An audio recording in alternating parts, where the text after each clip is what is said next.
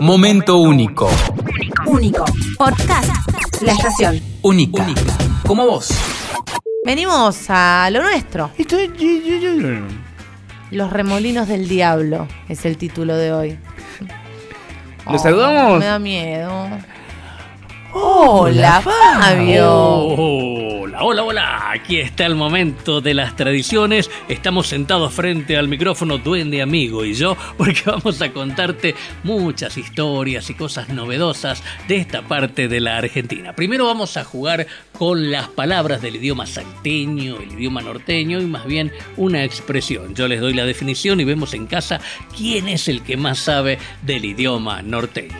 Acá no decimos vamos a ver, mm, veamos o a ver. Acá usamos una expresión que empieza con la letra M, repito, acá no decimos eh, vamos a ver o decimos veamos o a ver.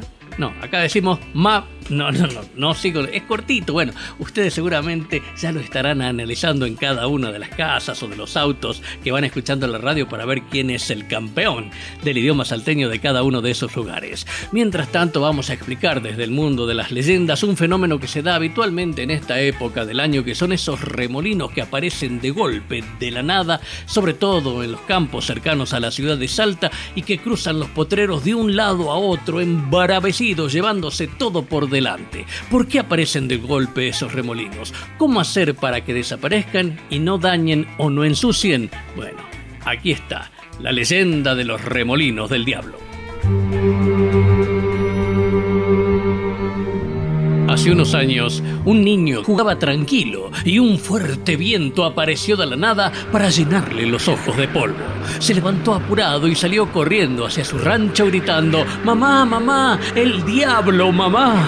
La mujer salió de la casa y se persignó apurada. Casi al mismo tiempo, estiró los brazos hacia adelante y los apuntó hacia el remolino. Cruzó sus dedos para hacer la figura de una cruz y se quedó quieta por unos segundos. En ese instante, el tornado perdió fuerzas y se esfumó tras una fila de árboles que estaba a la par de la casona de los patrones de la finca.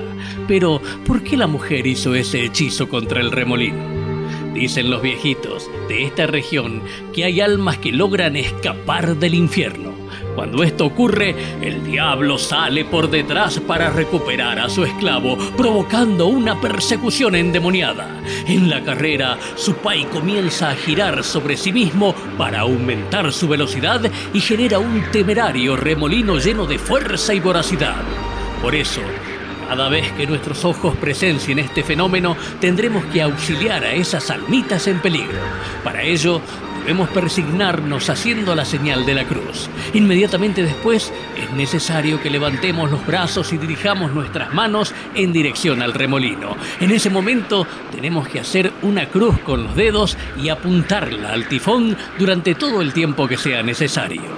Esto ayudará a que el torbellino del diablo se vuelva torpe y quede sin rumbo. No podrá mantener su dirección y cambiará de trayectoria una y otra vez, perdiéndole pisada a su contrincante.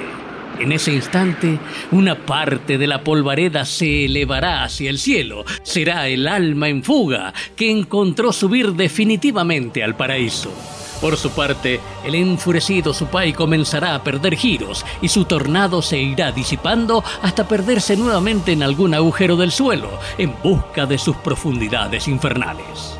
Para terminar, recordaremos que según Dante Alighieri, en la puerta del infierno hay un cartel que dice, tú que estás entrando, abandona toda esperanza, jamás podrás salir de este infierno.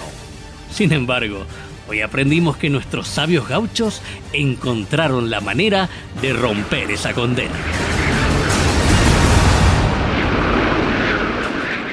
Y así conocimos la leyenda de los remolinos del diablo, muy habituales en esta parte de la Argentina, sobre todo en las primeras semanas de la primavera, y ya sabemos cómo deshacernos del diablo, de los remolinos del diablo. Una historia que está con datos mucho más precisos en el libro Duende Amigo 10. Nueve. Jalo, porque seguramente te está faltando para completar la colección. No te pierdas todos los libros del Duende Amigo. Y ahora vamos al idioma salteño Ajá. a tratar de dilucidar la incógnita que lanzamos al comienzo de este encuentro.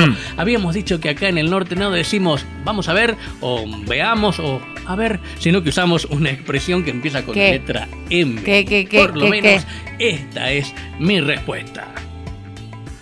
¿Qué dicen? Hola chicos, acá se dice Mave. ¿Mame? Hola Fabio, acá nosotros decimos Maver. Hola Fabio, soy Angélica, se dice Mabel. Mave pues. Hola chicos, la palabra sería Mabe. Chicos, a mí me enseñaron que cuando venía el remolino había que hacer la cruz con los dedos, pero había que decir cruz diablo, cruz diablo, y se Eh, desarmaba eh. el remolino. Beso. Beso. Che, se te ve arruinada. Por el. Se te Mabel. ¿Qué dice? ¿Mabe? Acá no decimos, a ver, acá decimos Mabe. Ahí está. Sí, muy propio de Jujuy. Y quería saber, todo con- Tucumán, con R o sin R, porque hubo de las dos. ¿eh? De esta forma de decir, a ver, Mabe. ¿Mabe? ¿Lo usan? Seguramente, ¿no? En casi todas las casas de esta región argentina. Bueno, ojalá que hayan acertado, si han encontrado otras, como digo siempre, mejor para seguir alimentando este diccionario radial del idioma norteño. En la radio vamos a estar muy pronto, ¿eh? ¿Cuándo? en una semana, para seguir recorriendo juntos, Juntos. Esa delgada línea que divide la realidad de la fantasía. Chau, chau, hasta pronto. Momento único. Único. Podcast. La estación. Única. Como vos.